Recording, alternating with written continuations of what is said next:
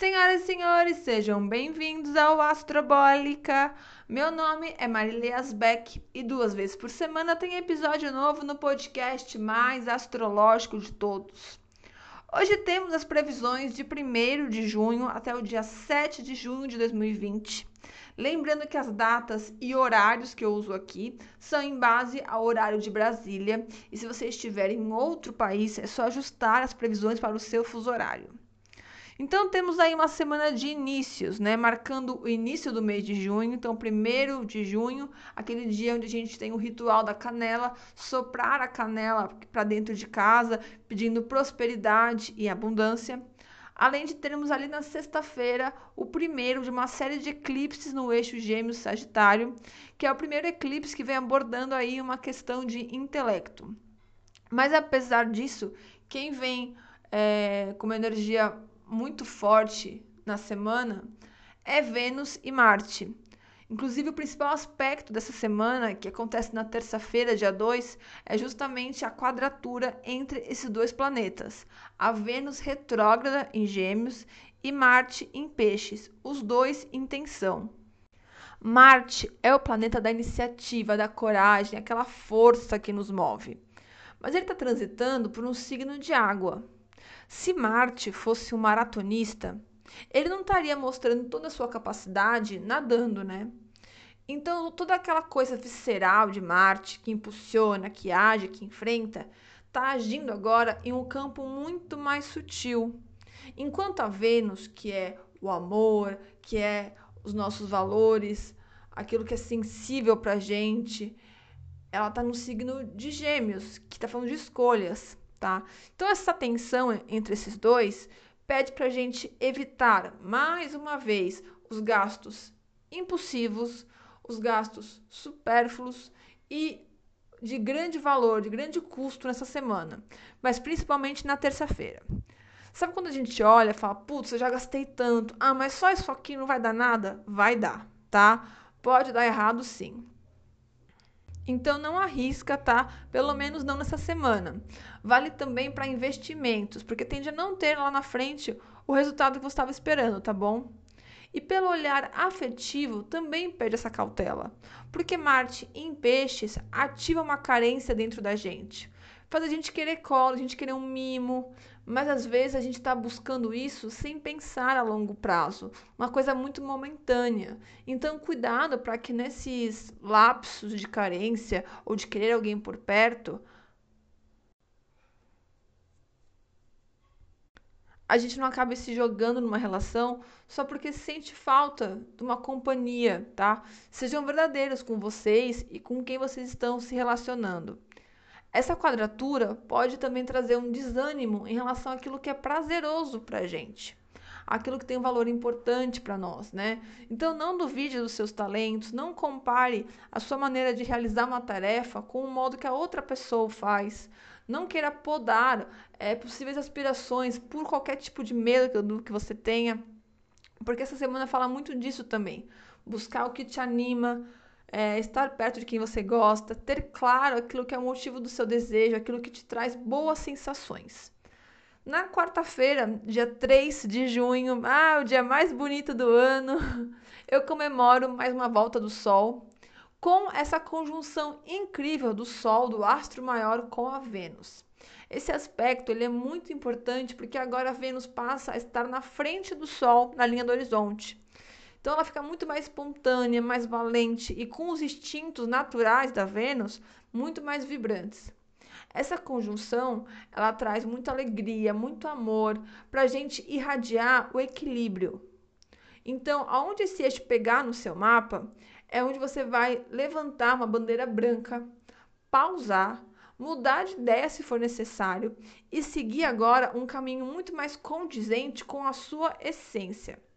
No âmbito social, a gente pode ter algumas notícias aí é, que estejam relacionadas à tomada de consciência de algumas pessoas, tá? Algo muito importante no momento que a gente está vivendo. E sexta-feira, mais precisamente às 16 horas e 12 minutos aqui no Brasil, a gente vai ter o Sol em Gêmeos iluminando 100% da face da lua em Sagitário. Então é uma lua cheia, né? Mas é uma lua cheia que recebe a sombra da Terra. Então teremos um eclipse aí. Eclipse em grego significa abandonar, desaparecer. Ou seja, quando o eclipse acontece, algo em nós, em todo o coletivo, precisa ser liberado. O Sol ilumina a consciência lunar de Sagitário. Esse eclipse, ele vem trazendo o que então para gente? Um momento que marca a energia de declínio do fanatismo, das teorias sem prática, da verdade absoluta, tá? é hora da gente ressignificar crenças e ideologias. Essa energia ela tem o ápice agora na sexta-feira, dia 5, e ela vai, vai reverberar pelos próximos seis meses.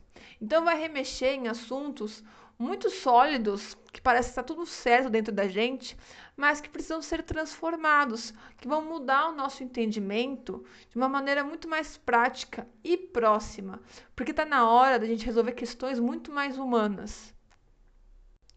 O regente de Sagitário, que é onde está rolando esse eclipse, é Júpiter, tá? E Júpiter está no signo de Capricórnio. Um eclipse, ele revela verdades, ele tira algo que está na sombra. E Capricórnio fala de estrutura, daquilo que é básico para gente. Então a gente tem verdades sendo reveladas aonde? No meio político, econômico, na saúde, na educação, em tudo aquilo que é a nossa base, tá? Então promete essa sexta-feira. Uh, esse eclipse é o primeiro nesse eixo, tá? Gêmeos Sagitário, como já falei. Mas ainda a gente não encerrou os eclipses no eixo Câncer e Capricórnio, tá? Ainda volto a falar deles bastante nesse mês e mais um pouco para frente. Então a gente tem ainda eclipse dia 21 e dia 5 de julho. E no sábado, o Sol em quadratura com Marte, que eu já falei, né? Que é um dia possível para pequenas crises internas, com dúvidas e de uma energia ainda vibrando com eclipse, que parece que a gente vai transbordar, que não cabe mais em si as coisas. Então, olhe com carinho para suas questões, vai drenando seus sentimentos, os seus pensamentos, para que você não seja dominado por aquilo. Então, vale tirar um dia para brincar, para se divertir, para espairecer pelo calendário lunar. Na segunda-feira, a lua está em Libra, tá? Fazendo um aspecto lindo com o Sol e com a Vênus em Gêmeos. Isso traz muito poder. Então, se você souber usar o seu lado mais amável, né? A diplomacia libriana e todo o charme que tem por trás disso, não tem nada que te impeça em obter os resultados que você está esperando, tá? Na quarta-feira, dia 3, a Lua em Escorpião, também super alinhada com Mercúrio em Câncer, Marte em, em Peixes, que são planetas é, práticos, né, pessoais, Mercúrio a comunicação, Marte a força motora, em signos de água, que são sentimento, né, emoção. Então a gente tem aí um dia de realizar as coisas, fazer o que precisa ser feito, sem preguiça, sem medo e com muito capricho, tá? A noite promete um pouquinho de romance e vai ter um sono muito gostoso do dia 3 para o dia 4. Na quinta-feira, a lua entra em Sagitário, né? Para dar força aí para o eclipse da sexta-feira. E é um dia animado, divertido, irreverente, então imprudente também. Então, atenção aí na quinta-feira. Sexta-feira eu já falei o eclipse. No sábado, a lua em Capricórnio, tá? Para que a gente possa organizar dentro da gente o que aconteceu nos últimos dias, mantendo firme as nossas estruturas internas. Em relação à Lua fora de curso, que é aquele momento que a Lua não faz aspecto com nenhum outro planeta, eu considerei aqui só no domingo, dia 7, tá?